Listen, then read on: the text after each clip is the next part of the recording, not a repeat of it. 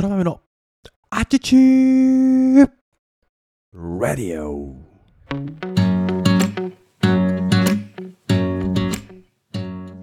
皆さんおはようございます。本日は2022年は9月の15日木曜日。時刻は午前5時半ですね。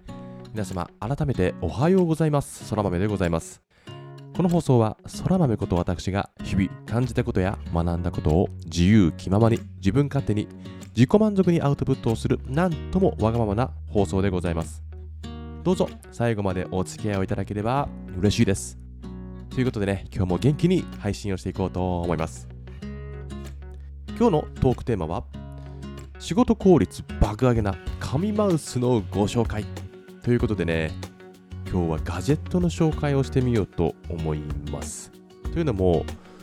インスタグラムの方でですねちょいちょい私の書斎の仕事風景をストーリーズでアップした際にですねデスク環境について質問を受けたりガジェットについて、えー、ツッコミをいただいたりすることが多い。多くはないか。ごめんなさい。多くはないんですけども、えー、いただくことが結構あってですねもしかするとそこに対する情報発信も需要があるのかもしれないということでね特に男性なんかはガジェット好きが多いと思うので僕のね、えー、書斎にあるデスク周りの環境およびデスク周りの環境でね使っているおすすめのガジェットのご紹介をしてみようかなという新しい試みでございます。でね早速今日は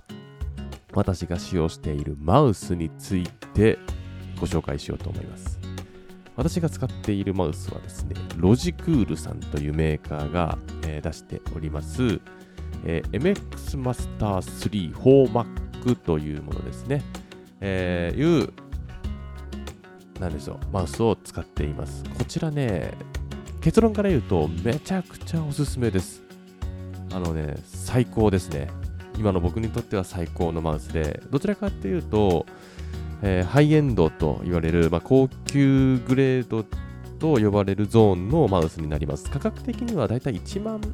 3000とか1万4000ぐらいだった気がします。まあ、作業用マウスにしては少し高いかなっていうような気もするんですけども、えー、今ね、なんか調べてみると、この MX マスター3のね、新しい 3S というのがね、出たらしいけど、まあ、僕はその1個前のモデルかな、3というモデルで運用しています。で、えー、このですね、僕が使ってるマウスは2019年ぐらいに発売されたマウスなんですけども、えー、Windows と Mac どちらにも、対応しています。で、まあ、ワイヤレスマイク、マイクじゃない、マウスということなんですけども、Bluetooth 接続になります。で、接続に時間がかかったり、動きに対してね、なんかこう遅延が出るんじゃないかっていうような不安をね、お持ちの方もいらっしゃるかもしれませんが、もう全くないんですよ。接続もクソ早い。あのー、もうね、電源入れる前から繋がってるんじゃないかっていうぐらい早いのと、遅延も全くないです。そして、このマウスはですね、3つのチャンネル切り替えがあって、えー、背面でですね、1、2、3と、選べるんですけども、えー、一番メインで使っている Mac であったり、まあ、サブで使っている iPad だとか、そういったですね、えー、使用するデバイスによって切り替えができるというような工夫というのもあります。まあ、僕に関してはもう Mac しか使ってないので、1台しかないので、1つのチャンネルしか使っていませんが、複数ね、そういうデバイスを持っている方もおすすめなんじゃないかなと思っています。そしてね、この僕がマウスを使っていて一番嬉しい特典っていうのが、このマウスね、まずかっこいいっていうのは大前提あるんですけど、ボタンがいっぱいついてるんですよ、マウスに。7個かな？7個のボタンがついていてよくあるのはなんか左クリック右クリックの2つだけみたいな、えー、感覚あるじゃないですか。このマウス7つボタンついてるんですよ、えー、左クリック右クリックあと真ん中に1個ボタンついてあとスクロールのくるくるってするやつと背面にもくるくるがついてたり背面じゃないごめんなさい。横側面ね。側面にも親指で操作ができるくるくるがついていたりその横側面にもう2つついてたり。あといっぱいあるのよ、とりあえず。でね、それ何に使うのっていうね、こんなにいっぱいボタがあってどうすんだよ、使いこなせんわ、みたいなね、印象あったんですけど、これがマジで使えるのよ。で、これのね、このマウスのいいところは、使使うアプリによってそのショートカットキーの登録を個別でできるんですよで僕なんかは、まあ、動画のクリエイターとして活動しているので動画編集ソフトを使用するんですけどもその動画編集ソフトに合わせたショートカットキーを登録することができるんですねこれねクリエイターなら絶対にわかるんですけどいろいろあるんですよ画像を切ったり消したりカット、えー、そしてつなげるあと一つ戻るだとかね、いっぱいあるんですよ。それをね、一個一個マウス動かしてやったり、こうキーボードで操作するっていうのもできるんだけど、この右手のマウスだけでできるっていう風になると、マジで効率が上がるというか、生産性がぶち上がるんですよ。マジでこう時短になるというか、右手だけでできるんですよ。しかもこう瞬時に。カットして、つなげて、戻してとか、スクロールしてとか、もちろん動画を編集している人だけにおすすめっていうわけでは全くなくて多分全てのビジネスパソコンを使うビジネスパーソンにおすすめできるアイテムだと思うんですね、えー、Excel だとかの表管理、えー、においても多分大活躍すること間違いなしだしありとあらゆるアプリに合わせたショートカットというのも用意されているだから、えー、これ使いこなせるかこなせないかっていうのは出てくるんだけど、いろいろ試してみる価値はあるんだよね。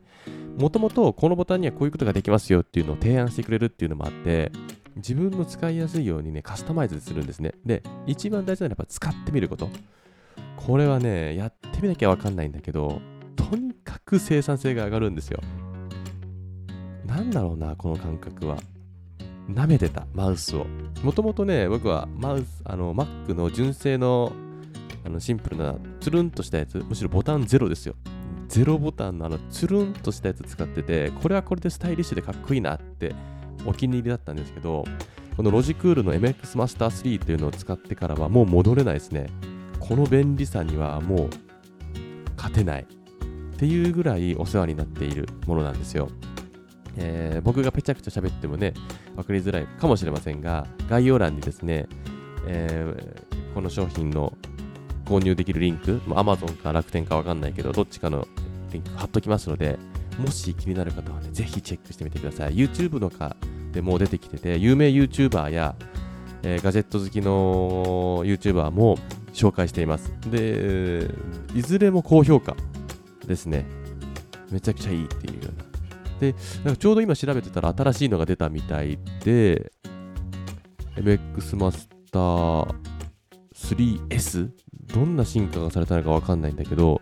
ちょっと調べてみようかな。まあ、当分変えることはないだろうけど、っていう感じですね。まあ、とにもかくにも、使いやすくて便利がいいので、ぜひね、おすすめしたいんですよね。っていう風のね、感じのね、今日は放送でございます。デスク環境って、